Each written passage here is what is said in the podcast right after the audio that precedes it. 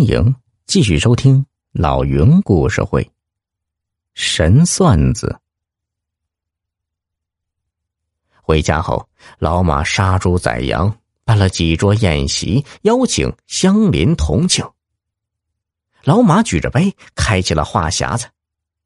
他说：“很早以前，他就从五官上看出儿子难以活过二十岁，但他一直瞒着。”所以很多事都顺着儿子。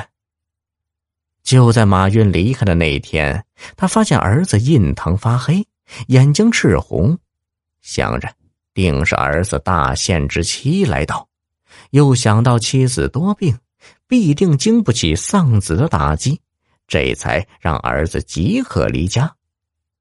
可令他始料未及的是，儿子竟然还能活着回来。儿子回来后，老马又惊奇的发现，在儿子的嘴角竟然又生出了两道浅浅的细纹。老马知道，那叫积善纹，也就是人做了善事后可以改变原本命运的一种纹路。马云接着也详细诉说了离家后的种种遭遇。他被黑风口的强盗绑去后，丝毫也没觉得害怕。对他来说，死只是一种方式问题，所以在那些穷凶极恶的强盗面前，他表现的很坦然。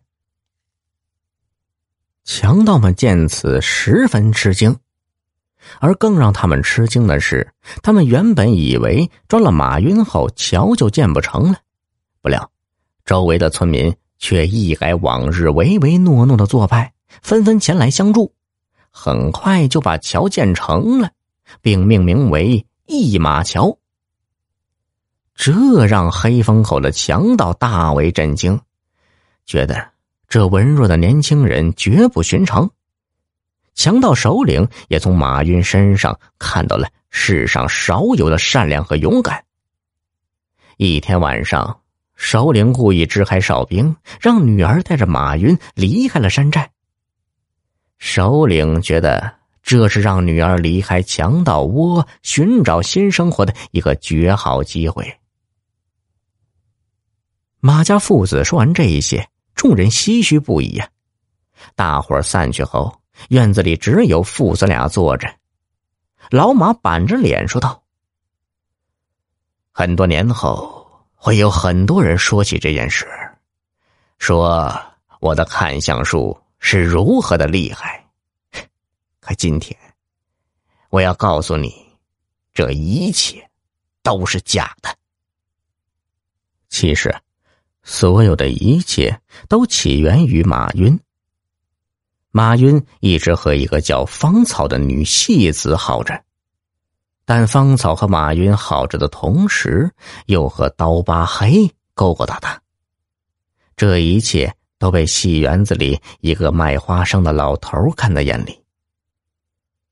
老马曾有恩于此人，所以老头就偷偷把这一些告诉了老马，并且说，这几日看见有荷枪实弹的人开始出入戏园。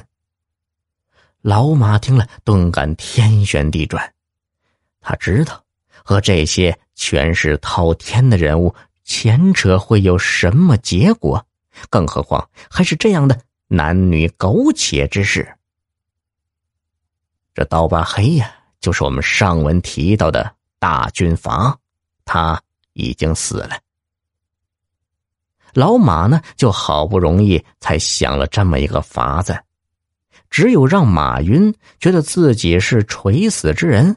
才能让他忘了那戏子，只有让刀疤黑觉得马云已死，此事才能作罢。刀疤黑派去的两个士兵亲眼看着马云被黑风口的人捉去，于是啊，就省下了枪膛里的子弹。老铁们，本集已播讲完毕，多多分享。转发哟，老云拜谢了。